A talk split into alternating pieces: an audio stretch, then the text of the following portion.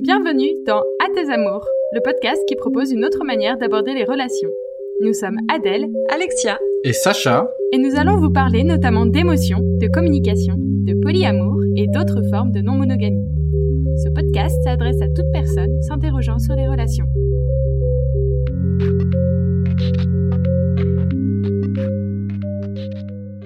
Vous écoutez maintenant le quatrième épisode Notion.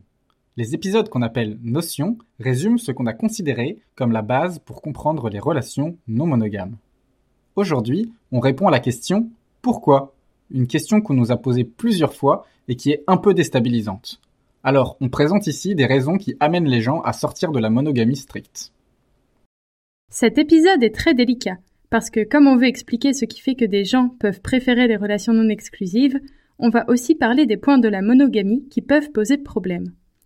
Pour être très explicite, on ne veut pas dire que le polyamour, c'est mieux que la monogamie. N'importe quel modèle peut devenir mauvais.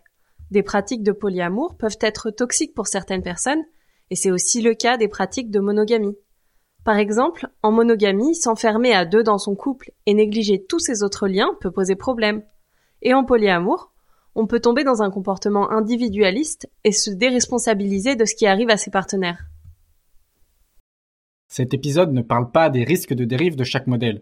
Ce qui nous intéresse, c'est en quoi la monogamie, qui est un modèle légitime, ne convient pas à tout le monde et donc pourquoi des gens ont envie d'essayer d'autres formes de relations. Car oui, ces gens existent. Dans un sondage de 2023 aux États-Unis, un tiers des sondés déclarent ne pas vivre dans une relation complètement monogame. Avant d'entrer dans le vif du sujet et expliquer pourquoi on voudrait sortir de la monogamie, on tient aussi à préciser que les réponses que l'on vous propose ici ne sont pas exhaustives. Ce sont quelques réponses qui nous paraissent importantes à évoquer. Elles ne sont pas non plus forcément cumulatives.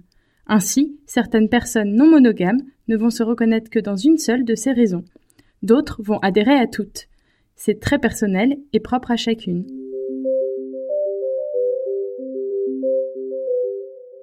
Une des raisons principales qui peut pousser quelqu'un à la non-monogamie, c'est le fait de se sentir amoureux ou attiré par plusieurs personnes. C'est alors une réalité. Ces émotions et désirs existent. Or, ils n'ont pas leur place dans les modèles monogames, qui met en avant le fait qu'il n'est possible d'être amoureuse que d'une seule personne. Selon ce modèle, aimer plusieurs personnes signifie que l'on n'est pas vraiment amoureux. Pourtant, il existe des gens qui se sentent vraiment amoureux de plusieurs personnes à la fois. Que peuvent faire ces gens alors? Dans le modèle monogame, ils ont trois options. Option 1, rester célibataire. Option 2, choisir une partenaire et nier tout sentiment pour une tierce personne. Option 3, choisir un partenaire et le trahir en développant d'autres relations secrètement. La quatrième option est donc de se définir non monogame et ainsi de sortir de ces impératifs de conduite dus au modèle monogame, dans lequel ces personnes ne se reconnaissent pas. De la même façon qu'on peut considérer qu'une orientation sexuelle n'est pas un choix, mais une réalité avec laquelle on doit vivre, on peut aussi considérer que pour certaines personnes, le polyamour est une orientation relationnelle, un état de fait non discutable. On peut traduire cette première raison comme je suis non monogame parce que c'est comme ça.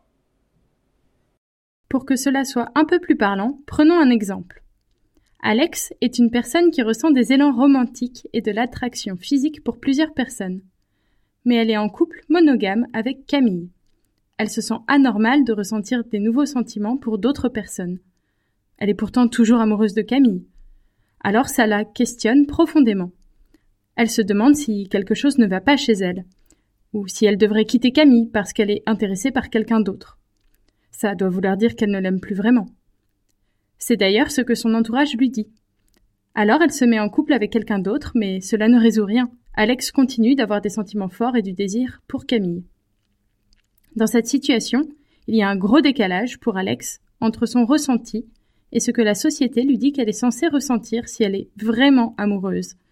Ce décalage, au mieux, ça la rend confuse, au pire, ça la fait beaucoup souffrir, et ça fait aussi souffrir les personnes qu'elle aime. Cet exemple est vécu par de nombreuses personnes dont l'identité est la non-monogamie, mais qui ne connaissent pas l'existence de ce modèle. Pour ces personnes, ressentir de l'attirance ou des sentiments pour plusieurs personnes en même temps est très déstabilisant. Elles peuvent se sentir anormales et essayer durant de nombreuses années de se conformer au modèle de relation monogame. En quelque sorte, elles se forcent à rentrer dans un moule qui ne leur convient pas. Pourtant, être attiré par d'autres personnes que son ou sa partenaire est quelque chose qui arrive à beaucoup de monde. Sans cela, il y aurait probablement moins d'adultère ou de tromperie. Et ça peut arriver à des personnes qui se sentent bien dans le modèle monogame et dans leur couple. Ça ne veut pas forcément dire que le couple va mal ou qu'on est moins amoureux qu'avant. On pense que c'est plutôt sain de savoir que ça peut arriver, et même d'en discuter avec son partenaire monogame, plutôt que de faire semblant que ça n'existe pas. Savoir que ça peut arriver et en parler, ça n'enlève rien à la capacité de choisir ce qu'on fait alors de ses sentiments naissants.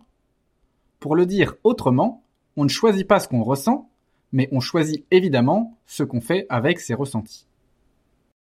Donc voilà, on peut définir la monogamie comme une orientation où la personne vit peu d'attraction hors de son couple ou arrive assez bien à désamorcer ses attirances pour les autres personnes que sa partenaire.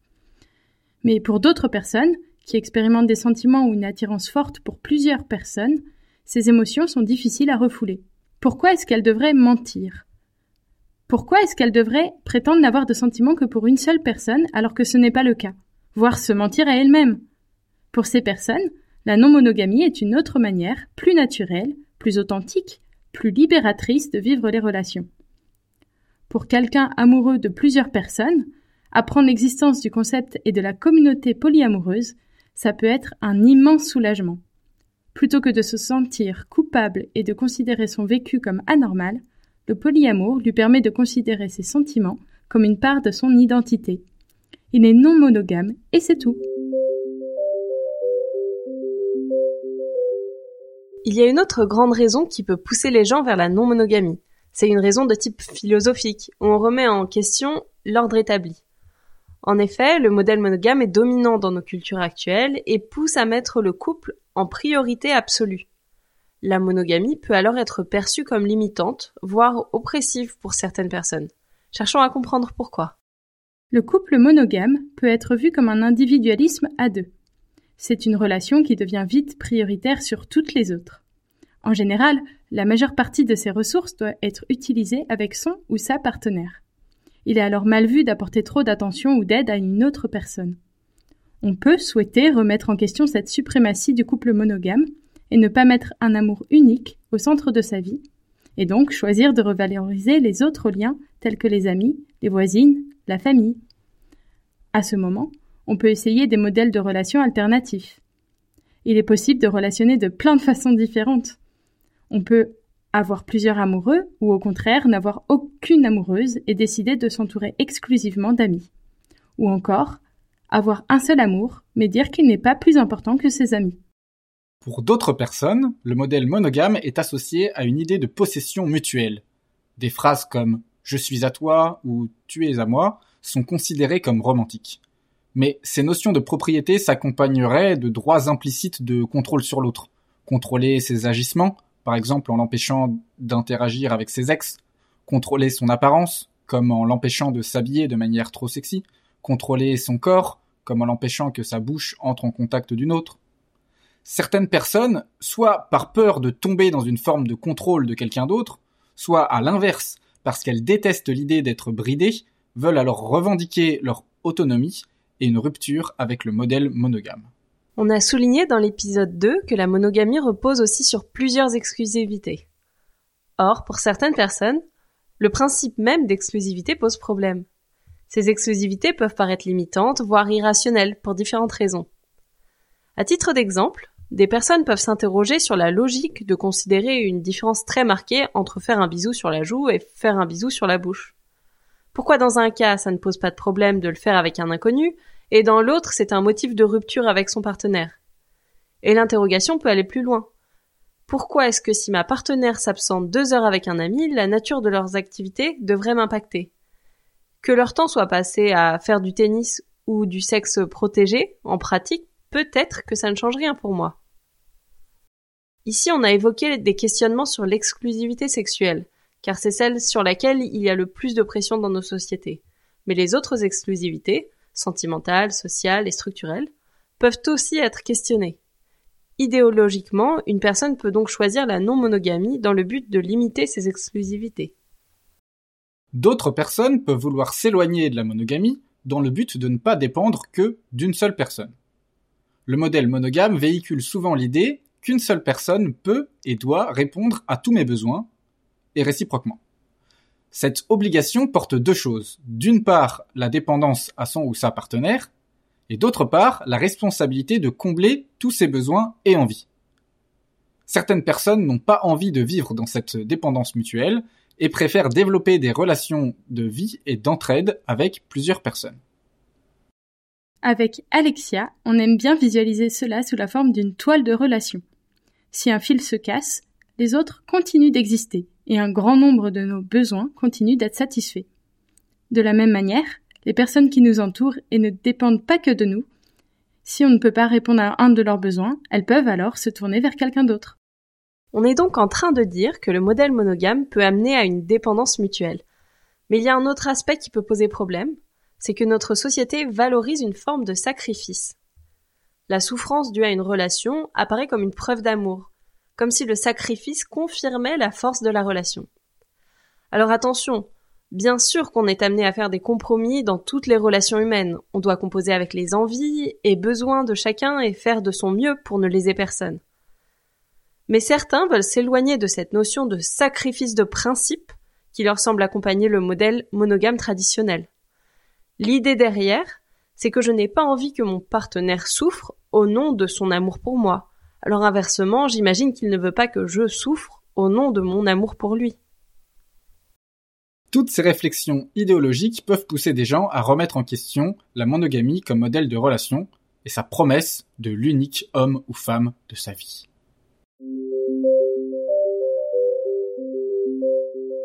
Hormis la problématique de dépendance mutuelle, il peut y avoir d'autres problèmes liés aux aspects de fusion du couple monogame. En effet, les besoins, envies et contraintes de deux individus sont forcément différents. On identifie donc une troisième catégorie de raisons qui nous semble relever d'une sorte de pragmatisme. La notion principale ici, c'est qu'il est très improbable d'être parfaitement compatible avec une seule personne. Concrètement, voici une situation courante. Deux personnes sont en couple, elles sont monogames par défaut, leur relation se passe globalement bien. Mais il y a un point d'incompatibilité, quelque chose qui fait que leur relation ne peut pas fonctionner indéfiniment. Plutôt que de mettre fin à cette relation, le couple peut décider de chercher des solutions avec la non-monogamie. Une motivation courante à pratiquer la non-monogamie est d'ordre sexuel. Puisque le système monogame n'autorise d'avoir qu'un ou une unique partenaire sexuel, il faudrait tomber sur la personne qui nous convient parfaitement sur ce plan. Il faudrait que les libidos de chacun soient au même niveau qu'elles évoluent au même rythme avec le temps, avec les mêmes désirs de pratique, de fréquence, d'intensité. Dans la réalité, comme on a affaire à deux individus différents, ça a peu de chances d'arriver. Ce qui se passe le plus souvent, c'est que une personne a davantage de libido que l'autre. Et alors, au sein du couple, il peut y avoir une souffrance de manque de sexualité d'un côté, et de l'autre, quelqu'un qui consent à faire du sexe sans en avoir vraiment envie. Cette situation peut amener le couple dans des zones très dangereuses, avec tous les problèmes qu'apporte euh, le concept de devoir conjugal. En cas d'incompatibilité, même partielle sur le plan sexuel, certains couples se disent donc qu'ouvrir l'exclusivité sexuelle de leur couple est une solution pertinente. Ne plus considérer que la sexualité est uniquement une affaire de couple, ça permet aussi aux personnes asexuelles, c'est-à-dire les personnes qui n'ont pas ou très peu de désir sexuel, d'être en couple sans avoir peur d'être quittées parce qu'elles n'ont pas ou peu d'envie de sexualité. Et, au-delà des différences de libido, ça permet aussi de ne pas se mettre la pression d'assouvir d'éventuels fantasmes de son ou sa partenaire, puisque il ou elle peut aller les explorer ailleurs. De manière analogue, ce raisonnement autour de la sexualité peut être appliqué à de nombreux autres sujets. Des différences de besoins relationnels peuvent pousser à sortir de la monogamie, ou des envies d'activités différentes. Par exemple, si une partenaire adore les dîners romantiques aux chandelles, mais que cette envie n'est pas partagée dans son couple, elle peut se trouver d'autres partenaires romantiques avec qui partager cette activité. Il y a aussi des contraintes physiques, des horaires de travail en décalé par exemple, ou des relations à distance. Ces contraintes font qu'on a du temps sans notre partenaire. Les solitaires peuvent y voir une opportunité de rester non accompagnés, d'autres vont aimer remplir ce temps de relations amicales, mais une troisième catégorie de personnes peut avoir envie de se consacrer à d'autres relations romantiques. Et pourquoi pas? Et enfin, une dernière raison pragmatique de rechercher la non-monogamie, c'est si on cherche à être dans une relation peu engageante. Dans la monogamie, comme on fait tout reposer sur une personne, ne pas vouloir s'engager, c'est potentiellement frustrer son ou sa partenaire qui pourrait en vouloir plus, construire des choses avec quelqu'un. Dans une relation non monogame, si on est clair dès le début qu'on ne souhaite pas s'engager, on peut laisser à l'autre la liberté de choisir si la relation l'intéresse dans ces conditions, en sachant que ça ne lui enlève pas l'opportunité de construire des choses et lier des engagements avec d'autres personnes. Enfin, une dernière catégorie de raisons, c'est se laisser la liberté et l'opportunité d'explorer. On peut vouloir se laisser tomber amoureuse, parce que vivre un début de relation, c'est très beau. On peut aimer, avoir des papillons dans le ventre, se sentir nerveux, avoir un élan vers une nouvelle personne qui nous enthousiasme. Cette expérience de début de relation, de tomber amoureuse, on lui donne un nom dans le milieu polyamoureux. On parle d'énergie de nouvelles relations, abrégée en ENR, parfois aussi NRE. Et cette énergie procure énormément de bonheur et peut être un vrai moteur. On a envie de plein de choses et on a plein d'inspiration. Le NR, c'est aussi souvent quelque chose qui se passe physiquement dans son corps, un genre d'ébullition dans le cerveau, où plein d'hormones sont alors produites et font vivre la vie de manière plus intense. Ça peut avoir des effets négatifs, comme la sensation de manque ou un risque de délaisser les autres, mais ça reste une sensation géniale, et on peut trouver ça dommage de se dire qu'on ne pourra pas vivre ça à nouveau tant que notre relation actuelle perdure. Et a priori, on a envie qu'elle perdure. La non-monogamie permet aussi d'explorer sa sexualité. Par exemple, si quelqu'un a toujours été attiré par un certain type de pratique sexuelle, sans que ça ne suscite l'intérêt dans son couple, ça devient possible de le faire avec quelqu'un d'autre. Et pour les personnes bisexuelles, la non-monogamie permet d'explorer la sexualité avec des personnes de différents genres. Et plus largement, les corps et les sensualités sont tous différents, indépendamment du genre, et des personnes s'épanouissent dans le fait d'explorer cette diversité sexuelle. Interagir avec de nouvelles personnes peut apporter de la nouveauté dans la sexualité et faire découvrir des intérêts. Et puis allez, sortons les grandes phrases. La non-monogamie permet l'exploration de soi-même. Même sans parler de sexualité, on ne se comporte pas de la même façon auprès de différentes personnes.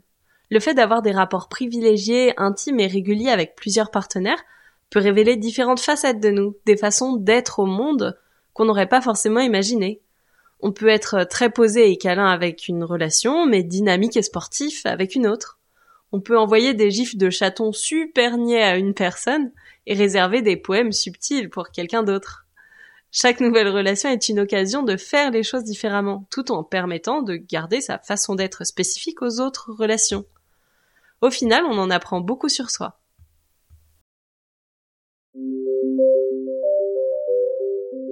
Et voilà, on vous a présenté des raisons qui peuvent amener des gens aux relations non monogames. On les a classées un peu artificiellement en quatre catégories. On a parlé du simple fait de se sentir amoureuse de plusieurs personnes, mais aussi de raisons morales ou philosophiques, des aspects pragmatiques et de l'envie d'explorer.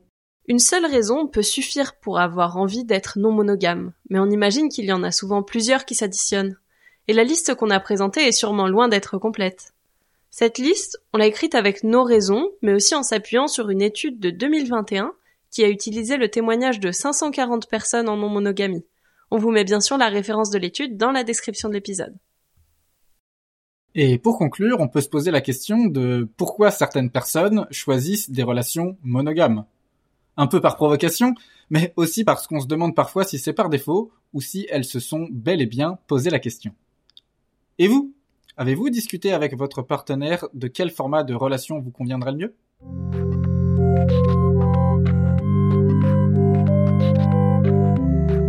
Merci d'avoir écouté cet épisode jusqu'au bout. S'il vous a plu, n'hésitez pas à en parler autour de vous. Ce podcast en est à ses débuts et on est avide de vos retours. N'hésitez pas à nous envoyer un mail sur contact@atesamours.fr et on se fera un plaisir de vous répondre. Vous pouvez trouver le transcript et les sources de cet épisode sur notre site atesamours.fr. À bientôt pour le prochain épisode.